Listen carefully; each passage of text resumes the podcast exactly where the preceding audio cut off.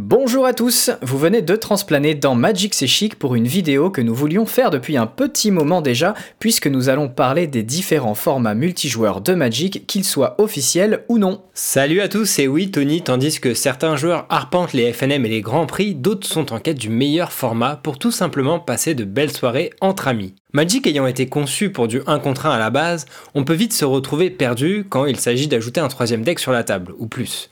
Et pour le tour d'horizon de ces formats non compétitifs, il nous a paru indispensable d'inviter Pierre, que certains d'entre vous connaissent déjà pour les super articles qu'il publie régulièrement sur son site magiccasual.fr. Salut Pierre et merci d'avoir transplané sur notre chaîne. Avant d'entrer dans le vif du sujet, est-ce que tu veux nous dire quelques mots à propos de ton site? Eh bien bonjour Tony et bonjour Alvar. Déjà je suis super content de participer à cette vidéo. J'ai lancé Magic Casual en 2017, donc c'est assez récent. J'avais remarqué à ce moment-là qu'il y avait assez peu de contenu français destiné aux joueurs casual, donc pour les joueurs qui ne jouent pas compétitif. Et la plupart des articles qu'on retrouve sur internet traitent surtout des tournois. Et je me disais qu'une grosse partie des joueurs ne se retrouvaient pas dans ce type de contenu. Du coup, j'ai lancé Magic Casual pour partager ma passion de Magic, mais au lieu de parler des tables de tournoi, moi je parle de la table du salon, avec un bon pack de bière, des copains et surtout du multijoueur. Ah là là, on aime ça chez Magic, c'est chic, ça fait plaisir. Effectivement, tu tombes bien, et donc vous savez ce qu'il vous reste à faire, chers auditeurs, vous instruire sur Magic Casual dès que cette vidéo est terminée. Et messieurs, je vous propose de rentrer dans le vif du sujet. Allez, c'est parti alors. Donc on va commencer par euh, passer rapidement en revue les modes de jeu les plus connus des joueurs, mais ça reste tout de même aussi une bonne occasion de redécouvrir des configurations qui sont un peu tombées dans l'oubli. Et on va commencer, Pierre, avec le free for all. Et oui, alors du coup, le free for all, on l'appelle aussi le FFA. Ou le chacun pour soi. Exactement. Alors là, le concept, il est assez simple. C'est euh, bah, du coup chacun pour soi et tout le monde se met sur la tronche. Vous pouvez attaquer absolument n'importe quel autre joueur et n'importe quel autre joueur peut vous attaquer. Et le dernier vivant a gagné. Comme ça devient assez vite le bordel, il vaut mieux éviter de dépasser 6 joueurs, et encore ça fait déjà beaucoup, généralement on joue plutôt à 4 ou 5 maximum. Bon voilà, du coup le FFA c'est classique, c'est sympa, il n'y a pas besoin d'expliquer les règles car tout le monde connaît, mais nous on est là pour découvrir d'autres façons de jouer. Oui, surtout que le free for all, parfois ça amène un peu des conflits hein, dans les groupes d'amis. Exactement. On peut dire que des fois il y en a qui se plaignent un peu trop d'être trop attaqués, de voilà les alliances qui se forment mais qui sont pas toujours saines. Donc grâce à cette émission, l'idée c'est vraiment voilà de découvrir des formats multijoueurs plus sains que le simple free for all. Alors ensuite il y a la mêlée. La mêlée, c'est moins populaire, certains joueurs l'appellent aussi le chasseur. La particularité de ce format, c'est que vous pouvez attaquer et cibler uniquement l'adversaire à votre gauche. Et lorsque l'adversaire à votre gauche est éliminé, vous gagnez un point. C'est un petit peu comme un point de victoire. Même si cet adversaire meurt à cause d'un autre joueur, vous gagnez quand même un point. Et si vous êtes le dernier joueur vivant, vous gagnez deux points. Et à la fin de la partie, on compte les points, et le vainqueur, c'est celui qui aura récolté le plus de points. Alors ça, c'est un format que j'ai jamais testé. Est-ce que tu as fait pas mal de parties avec ça? Tu penses que c'est un peu mieux que le, free for all, par exemple? Alors ça change du free for all. Moi, ce que je lui reproche, c'est que ça tourne vite en rond, sans vouloir faire de mauvais jeux de mots. C'est-à-dire que vous savez exactement ce qui va se produire, vous savez d'où le danger va venir. On fait une partie, on en fait deux, et après on en a vite marre. D'accord, ok. Et en fait, moi, ce que je peux lui reprocher éventuellement, comme avec le format Free for All, c'est que euh, le premier qui perd, il se peut qu'il attende pendant euh, trois quarts d'heure, une heure, euh, le temps que la partie se finisse avant de pouvoir refaire la deuxième. Après, on peut quand même reconnaître également que contrairement au Free for All, là au moins, c'est dynamique parce que vous êtes obligé d'attaquer et parce que sinon la partie elle avance pas et vous n'êtes pas obligé de vous défendre contre tous les autres joueurs en même temps. Oui, c'est vrai qu'on peut faire le bourrin du coup et abattre le plus de gens possible et se laisser mourir à la fin tant qu'on a accumulé assez de points pour gagner. Voilà, les decks agressifs sont un petit peu plus à l'aise qu'en FFA. Il nous reste un autre format assez classique à examiner où pour le coup il n'y a pas ce problème de joueurs éliminés dès le début tandis que ses amis euh, continuent. C'est le troll à deux têtes, le célèbre troll que beaucoup de joueurs connaissent et apprécient. Euh, Wizards avait même sorti une édition euh, spécialement conçue pour le troll à deux têtes, Battle Bond, qui nous a donné quelques très bonnes cartes pour le multijoueur, notamment avec les capacités Assist, qui permet à votre coéquipier de vous aider à payer vos sorts, ou encore les terrains bicolores qui arrivent en jeu dégagé si vous avez au moins deux adversaires. À titre personnel, j'ai adoré cette édition. Bah, à titre de Magic C'est on a aussi complètement adoré ce Battle Et je peux vous dire que Wizards a déclaré récemment, là, à la fin de l'année 2018, que ça avait été plutôt un succès. Donc, à mon avis, l'expérience sera réitérée. Et c'est une très bonne chose. Pour en revenir au mode de jeu, donc le troll à deux têtes, c'est très simple. Les joueurs sont en équipe de deux, chacune d'un côté de la table. Et une équipe composée de deux joueurs, du coup, forme ce qu'on appelle un troll à deux têtes. Parce que du coup, ils sont deux, donc du coup, voilà, ça fait les deux têtes. Les trolls ont 30 ou 40 points de vie, et les deux têtes jouent, attaquent et bloquent en même temps. Le tour se déroule en simultané, elles ne forment plus qu'un seul personnage. Les ressources, par contre, les terrains, les créatures, etc., ne sont pas partagées. Chacun garde les siens. Et moi, c'est un mode de jeu que j'affectionne particulièrement, car les parties sont plutôt rapides. Et généralement, on se marre bien avec son coéquipier, surtout si vous avez conçu vos decks euh, sans forcément y réfléchir auparavant et que du coup, ils vont pas tout à fait ensemble. Ça donne des situations assez cocasses. C'est vrai que moi, c'est un format que j'aime beaucoup aussi, et ça me rappelle les soirées que je faisais euh, dans le garage chez mes parents, où on était en 3 contre 3, ou parfois en 4 contre 3, avec des decks euh, complètement random, complètement casual, qui donnaient lieu à des situations pas possibles. Et c'est aussi un format super sympa à tester en boutique lors des avant-premières. Il y a certaines boutiques euh, qui euh, justement organisent ces événements d'avant-première pour les nouveaux joueurs et qui permettent de venir avec un coéquipier. Et c'est personnellement le format que je préfère pour les avant-premières parce que c'est plus du tout compétitif et c'est vraiment super bonne ambiance. Par contre, on est d'accord, Tony, que 3 contre 3 ou 4 contre 4, c'est totalement dément. Faut pas faire ça. Ne, ne refaites pas ça chez vous. Tu confirmes Alors, vous pouvez essayer, mais il faut vraiment avoir toute la soirée devant soi avec un petit pack de bière à côté quand même euh, entre les tours. Voire deux. Alors, si jamais vous êtes novice du troll à deux têtes, sachez que c'est un format qui peut se jouer lors des avant-premières, hein, organisé par euh, vos boutiques de jeux préférées. Euh, là, on commence avec 30 points de vie, avec la dernière extension qui, vient de, qui va sortir à chaque fois une semaine avant. Sinon, les 40 points de vie dont parlait Pierre, c'est plutôt conseillé en EDH. Là, si on fait l'EDH 3 à deux têtes, c'est l'idéal. Alors ensuite, on peut également parler du mode empereur dont le nom est assez classe. Des empereurs, on en fait assez peu souvent parce qu'il faut être exactement 6 joueurs, pas un de plus, pas un de moins. Et comme ça n'arrive pas à chaque fois, et eh ben du coup on en fait un peu moins souvent. Et en plus il faut une table assez grande. Je vais expliquer pourquoi. Le principe il est vraiment cool. C'est du 3 contre 3. Chaque équipe étant composée d'un empereur et de deux valets. Les valets se tiennent de chaque côté de leur empereur. La partie se joue avec une portée de 1. Cela signifie que les valets ne peuvent attaquer et cibler que l'adversaire qui est situé en face d'eux. Donc au départ, l'adversaire en face d'eux, ce sera un valet adverse.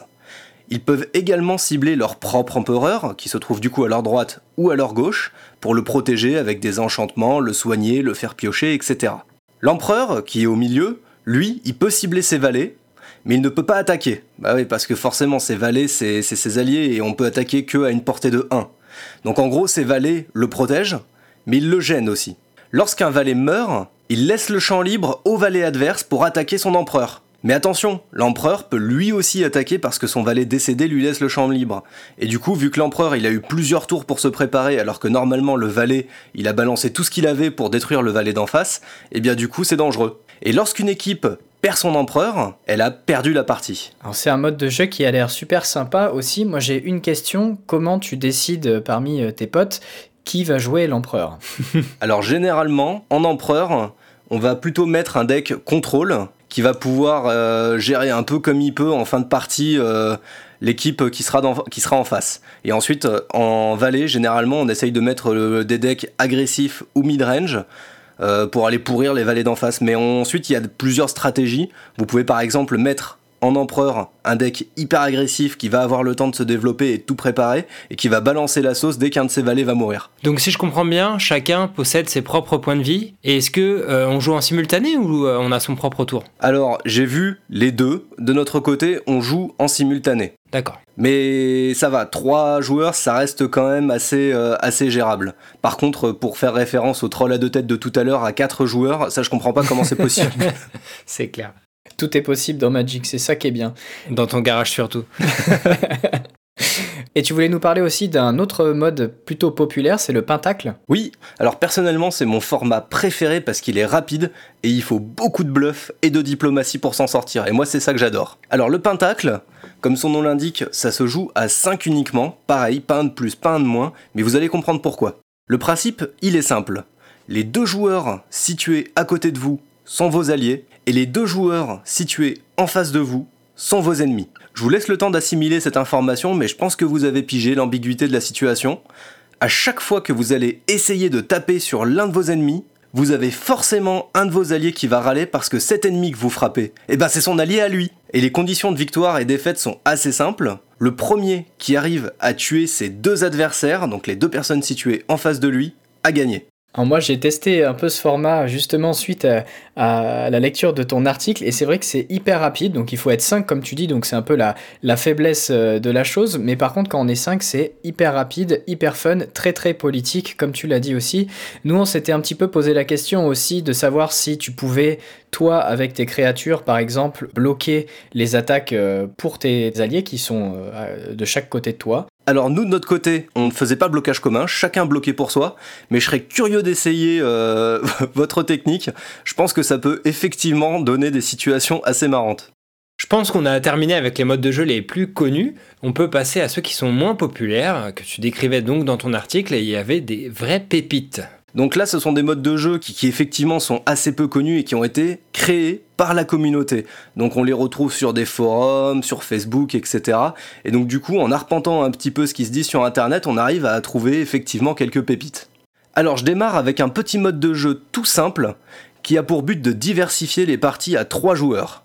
Si vous avez l'habitude de jouer à 3, vous savez que les parties ont parfois tendance à s'éterniser un petit peu, car dès que vous attaquez l'un de vos adversaires, et eh ben, le deuxième il en profite pour vous pourrir par derrière. Donc du coup les parties sont souvent assez répétitives et assez longues. Et un jour, je suis tombé sur la forteresse.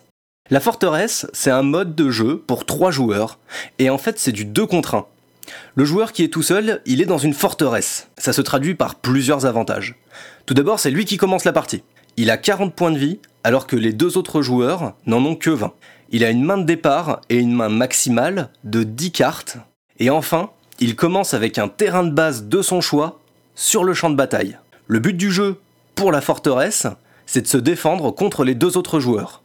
Et pour les deux autres joueurs, eh ben, c'est d'être le premier à tuer la forteresse. Le premier des deux qui y arrive devient alors la forteresse pour la partie suivante. Et moi, c'est un mode de jeu que j'aime bien parce qu'il va assez vite, il est hyper dynamique et les rôles tournent assez souvent.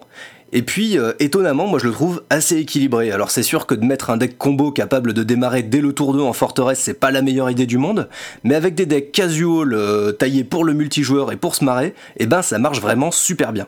De toute façon, je rebondis juste sur ce que tu viens de dire, les decks combo, bien entendu, on les déconseille pour à peu près tous les formats multijoueurs, on est bien d'accord.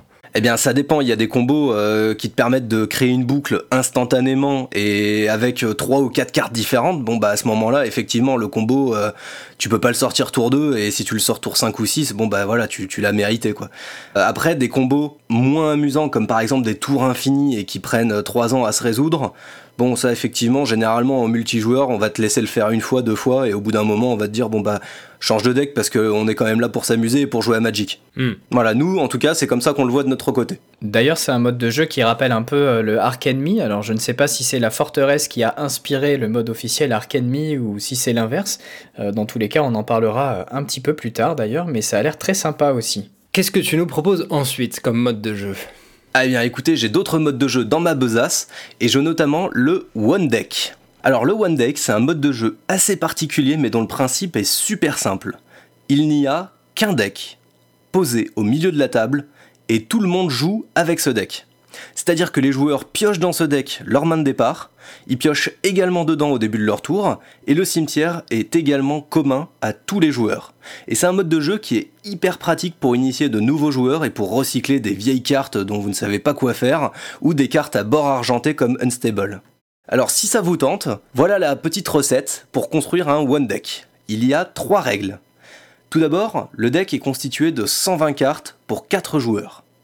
Au-delà de 4 joueurs, il vous faudra ajouter 20 cartes par joueur supplémentaire.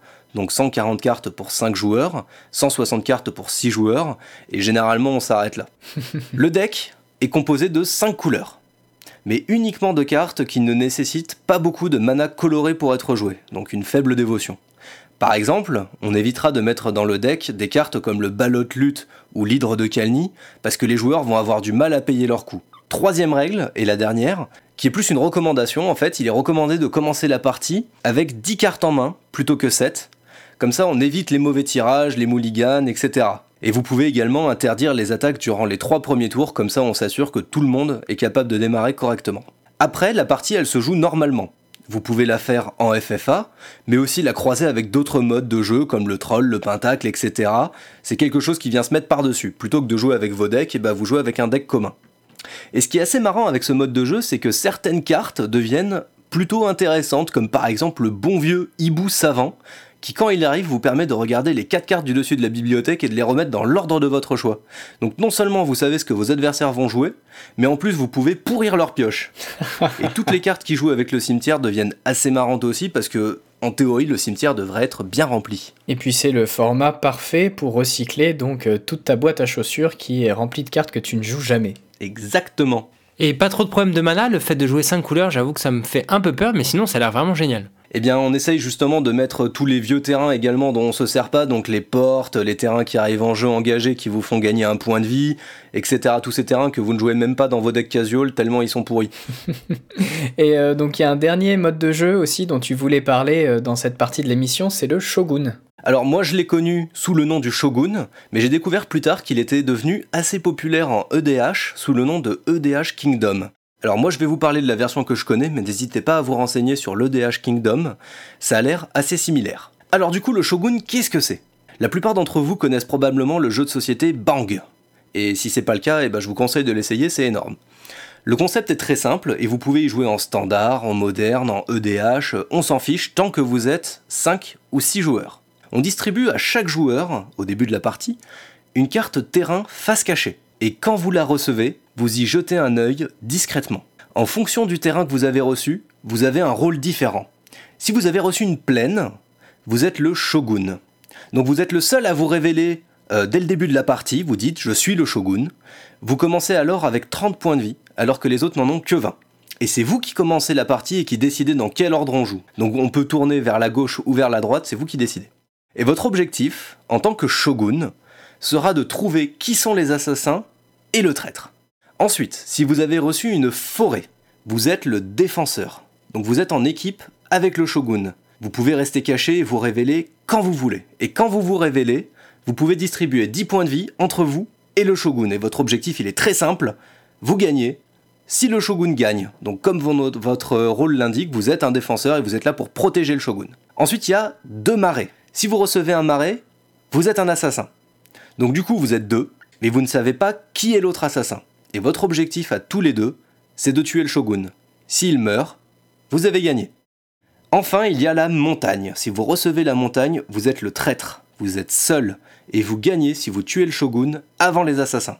Et enfin, si vous êtes six joueurs, vous rajoutez une île. Et si vous recevez l'île, vous êtes un chasseur de primes. Vous gagnez si vous tuez le traître. Donc voilà pour les rôles.